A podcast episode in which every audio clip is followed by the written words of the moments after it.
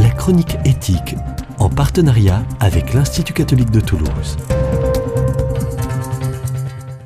Pour de nombreux Français, le début de soirée a été longtemps associé avec le 20h de TF1 ou d'Antenne 2. Écouter, regarder ou lire les nouvelles participe en effet au sentiment d'appartenance au pays, à la région ou à la ville. Si 90% des Français s'informent au moins une fois par jour, les moins de 25 ans annoncent pour près de la moitié d'entre eux ne pas suivre les nouvelles publiées dans les médias. Le nombre de titres de quotidien est passé de 98 à 72 en 50 ans. Le nombre d'exemplaires vendus a chuté plus lourdement encore. Certains événements de toute nature ont mis en évidence la propagation de fausses nouvelles ou de théories étonnantes. La Terre serait plate les enquêtes relatives à la relation entre le public et les médias font apparaître un manque de confiance quant à la qualité des informations transmises. Analysons ces situations et leur effet principal. Nous pourrions retenir trois causes à ces évolutions.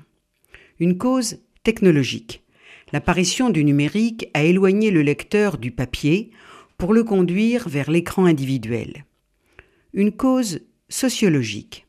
La diffusion des smartphones 68 millions d'abonnés en France, a permis à une très large partie de la population de devenir émetteur d'informations et non plus seulement récepteur d'informations, pour le meilleur ou pour le pire, en particulier du fait d'un anonymat possible.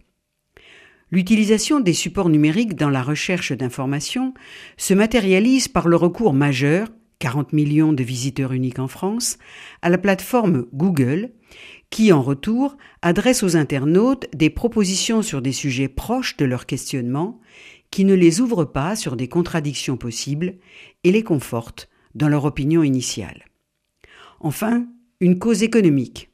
Moins de lecteurs a conduit la presse à réduire ses coûts, à rechercher le sensationnalisme et donc à diminuer la qualité de son offre journalistique. Et maintenant, l'effet principal. La Cour européenne des droits de l'homme, dans plusieurs de ses décisions, qualifie le journalisme de, ouvrez les guillemets, chien de garde de la démocratie. Parce qu'il permet la confrontation des opinions dans l'espace public à partir de faits vérifiés et largement mis à la disposition de tous. Sont cités en référence le célèbre J'accuse dans l'affaire Dreyfus ou les Pentagon Papers à propos de la guerre du Vietnam. Si le retour de la confiance dans la presse passe par le développement du journalisme d'investigation, la lutte contre les fake news, les infox, dépend de notre ouverture sur d'autres plateformes, moins intrusives, ainsi que du regard, de la vigilance de chacun, pour qu'un usage dévoyé de l'Internet ne nous prive pas de ses portes ouvertes sur le monde depuis 30 ans.